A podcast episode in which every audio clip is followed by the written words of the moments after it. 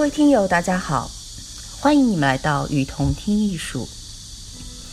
在这里，我们介绍国内外艺术机构、艺术家，分享关于艺术的文章，让你用听的方式，更多的了解艺术。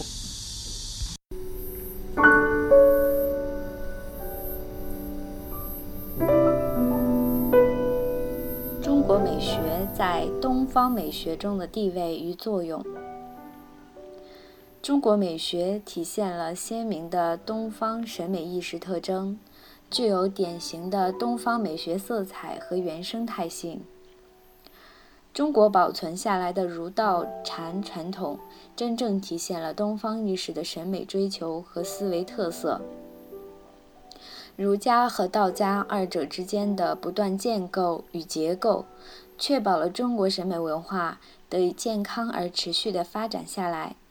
使中国美学足以形成和西方美学相对的话语形式和文化参照系。中国的儒家文化所掌控的礼乐文化，确立和规范了人们的社会行为，而且丰富和传达着人们的思想和情感，使人逐渐文明化，并最终以诗舞乐为形式的中国古典艺术奠定了坚实的基础。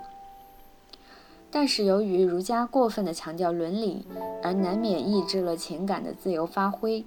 所以在其发展过程中不可避免地导致僵化和异化。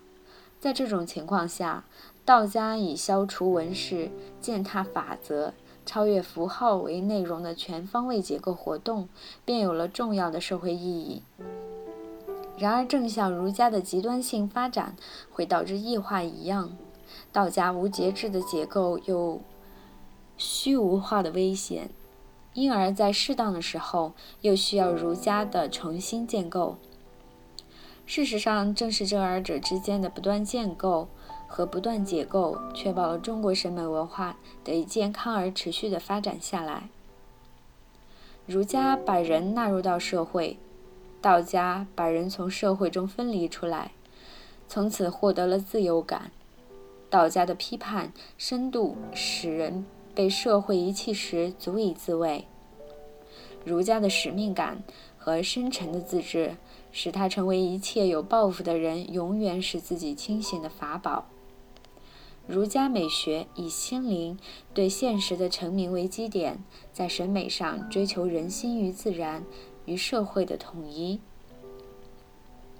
道家美学则从自然主义的反意识与反道德的途径出发，追求人与宇宙浑然如一的境界。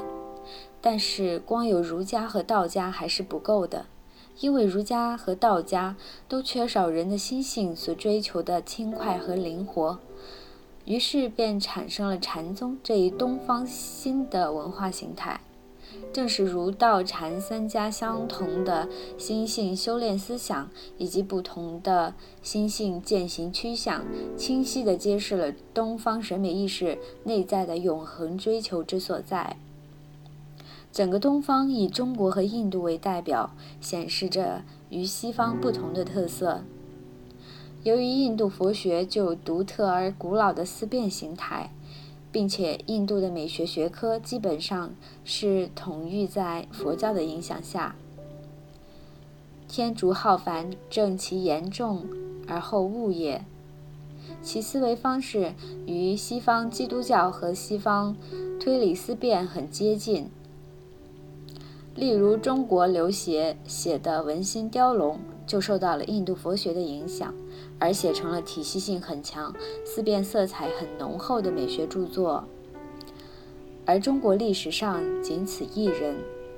印度佛教虽然传入了中国，但没有改变中国传统文化及其思维方式。中国只是接受了印度佛教的丰富表象中的具有宗教倾向的部分内容，而伊斯兰文化圈在思维方式上比印度表现更为突出。日本著名学者中村元说：“就思维方法而言，伊斯兰文化圈的思维方法远比其他东方人更接近于西方，故而真正体现东方意识的审美追求及其思维特色，是在中国保存儒道禅传统而融合生长的心学。儒道禅从生而融合，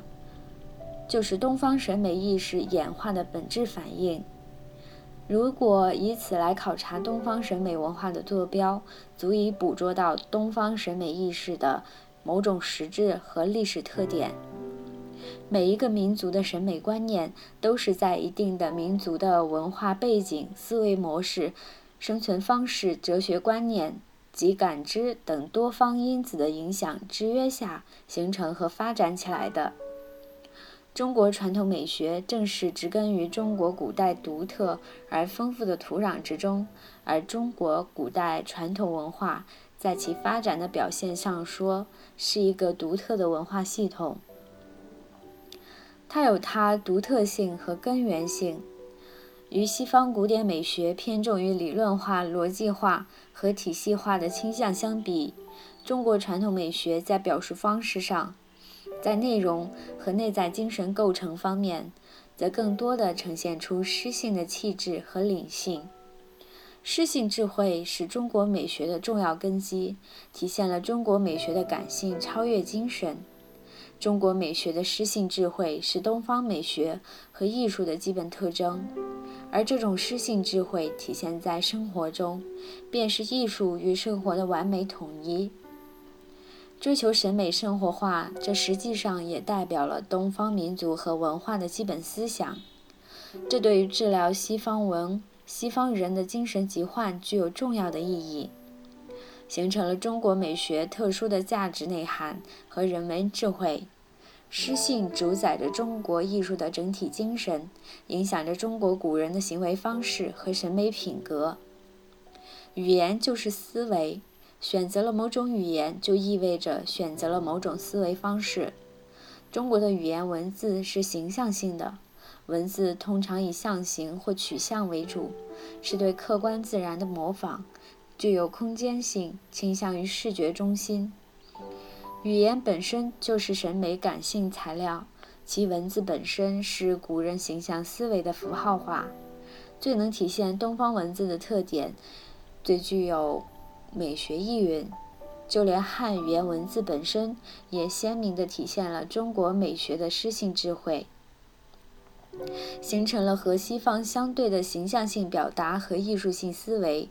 而朝鲜、韩国半岛和日本在汉字的基础上创立的文字审美和思维方式，也受到了中国的影响。中国美学以形为主的文字特征，基于它的浅文、浅文本特质，非体系且模糊含混的表达方式，以及逻辑蕴思的直观具象和综合性。都是中国美学具有未过滤于心理性的原生态性，体现了东方美学的原汁原味儿，从而形成了可以和西方美学相对比参照的全新的话语体系。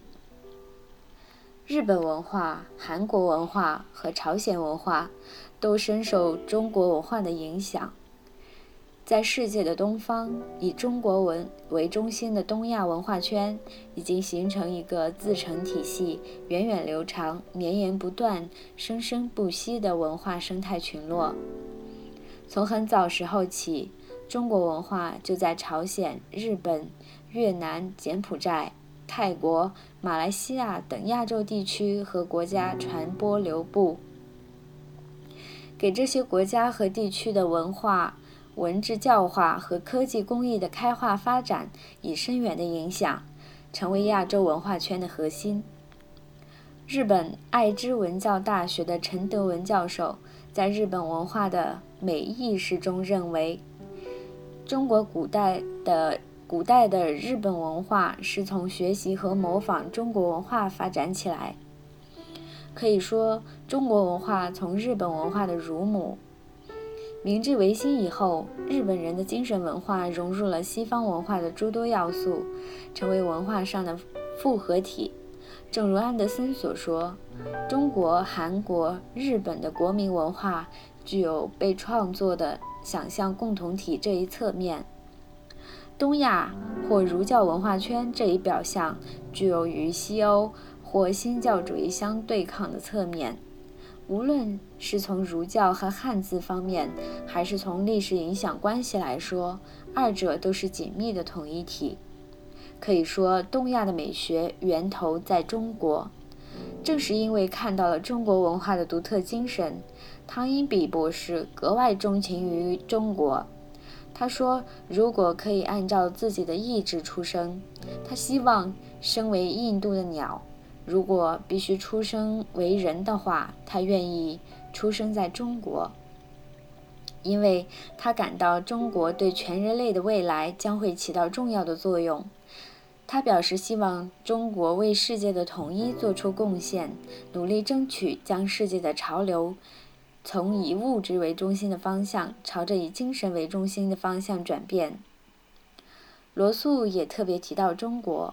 说中国要是能取得政治，特别是文化上的独立，发扬人道主义精神，就可以形成与近代西方物质文明不同的新的文明。他确信，今后中国将在最关键的时刻，予以人类以新的希望。这个希望是可以实现的，因此中国将取得最高的地位。总之，中国美学在东方美学当中占据着极其重要而独特的地位，这种地位是无可取代的。认清中国美学在东方美学当中的地位。对于挖掘自身的宝贵精神财富，促进中国美学和艺术的整体发展，都具有着十分重要而深远的意义。我们的目的是通过认清中国美学在东方美学当中所处的地位，增强民族的主体意识和表现自我价值的自觉精神、自觉意识。我们深知，不同的民族具有不同的审美观念和审美心理结构。而这决定了他们很难是全球化和一体化的，而只能是本土化和多元化的。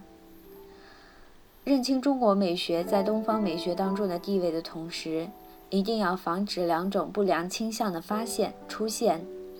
我们一方面要反对单纯建立在民族自尊心基础上的狭隘的民族性、地域性身份认同。要警惕在东方美学背后隐匿的中国美学本位的自恋情节。另一方面，也要反对妄自菲薄，将中国美学消融于东方美学的语境下，从而消解了中国美学的独特声音。我们不能丧失自己的本位话语立场和民族文化的自信力，而应当坚守自己的本位话语立场和民族。而应当坚守本位话语表达。我们并非想将中国美学放大为东方美学的全部，将东方其他各国美学统摄和抹平。我们否定那种从文化中心指向权力中心的意志与野心之合法性逻辑，反对和消解任何形式的文化强权所带来的不等价基础，更不想像西方。美学无视东方美学那样走向另一个极端，从而在美学的全球化视野上出现盲点。东方各国的美学存在着一定的差异，有差异就必然有冲突，而冲突是思想的驱动力。我们认为应该在承认东方美学内部差异的基础上相互尊重、相互理解，彼此间进行积极的文化整合和涵化。达到多元和谐共处。我们希望中国美学能在辉煌往昔时代和新时代之间，在世界美学的多元并存的形态中，继续放大光辉，在东方美学乃至世界美学的发展中写下浓墨重彩的一笔。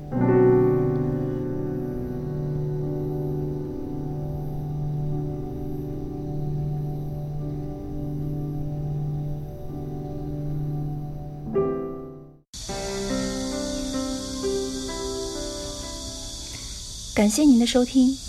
欢迎大家多提宝贵意见，并且来我们与同听艺术同名的微信和微博留言哦。